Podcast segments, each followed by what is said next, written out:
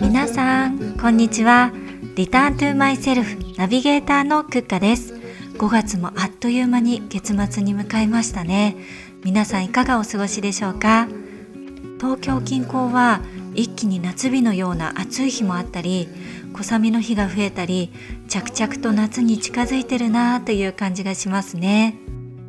沖縄とか南の方はもう梅雨入りしてるんですかね。雨が続いたりジメジメ湿度が高くなるとどうしても心身の不調を感じる方も多いと思うのでこの辺りのことを今日はお話ししていこうと思います。なんかようやくウェルネスっぽいことを発信できそうな気がします。はい。では今回のテーマは自律神経のパラダイムシフトです。皆さん突然ですが自律神経って交感神経と副交感神経の2種類のイメージが強いと思うんですが実は副交感神経は2種類あることをご存知ですか？一般的によく知られているのが交感神経は緊張状態の時やアクティブな時に働く神経で副交感神経はリラックスした時に働く神経のイメージがあると思うんですが実はですね最近の神経生理学では副交感神経は背側瞑想神経というものと腹側瞑想神経という2種類に区分されているんですね。でそれぞれの違いは背側瞑想神経は一番古くからある自律神経で動物が死んだふりをするのもこの神経の働きから来るようです人間の場合だとショックから来る効率期反応だったり無気力状態の時もこの神経が優位になっている状態です。でもう一つの腹側瞑想神経は一番新しい自律神経で社会的交流を楽しんだり安心感を感じる神経のことです。これはポリベーガル理論という心臓と心拍の研究者でもあるスティーブン・ポーチャス博士が提唱した理論なんですけど近年日本でも少しずつ認知されてきています。例えばうつ状態というのは背側瞑想神経が優位になってその状態から動けないもしくは神経が高ぶって交感神経が優位な状態を行き来していて社会交流を楽しめる腹側瞑想神経が使えていないということになるんです。自律神経って自分の意思で切り替えができないので季節の変わり目やストレスにより知らず知らずのうちに乱れてしまったりするんですよね。でこのポリベーガル理論は多動症状や自閉傾向にある方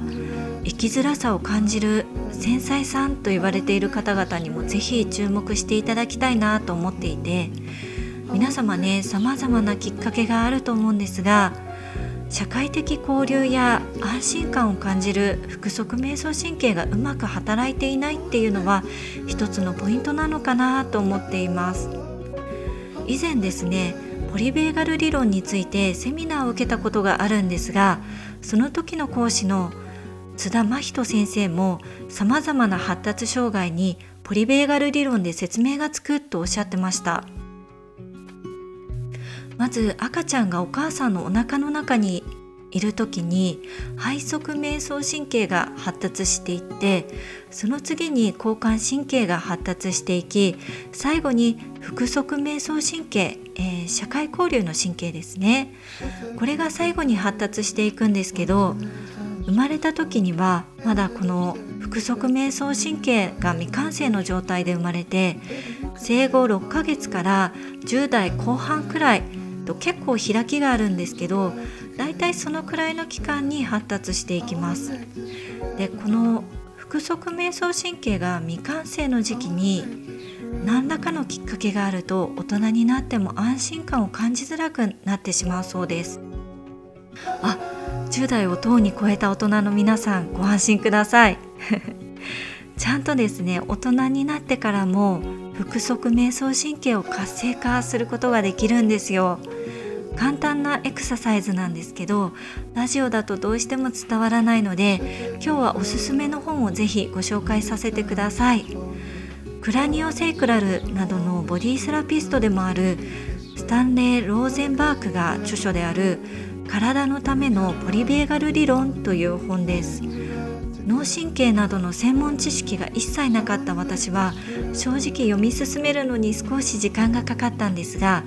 この本の素晴らしいところはボディセラピストでもある著書のエクササイズが惜しみなく掲載されているんですよね。エクササイズの内容もとってもシンプルで疲れないので運動嫌いの方にも一切抵抗なくできると思います。本のリンクを概要欄に載せておくのでよかったらチェックしてみてください。あとは神経が高ぶりやすい方や集中力が続かない方はミネラル不足の可能性もあるので積極的にミネラル補給をすることを意識してみてください。今日は自律神経からアプローチするケアについてお話ししてみました。また梅雨に関連するケア方法についてもご紹介したいと思います。はい。では今日はここまでにします。最後までお聴きくださりありがとうございます。また次回お会いしましょう。クッカでした。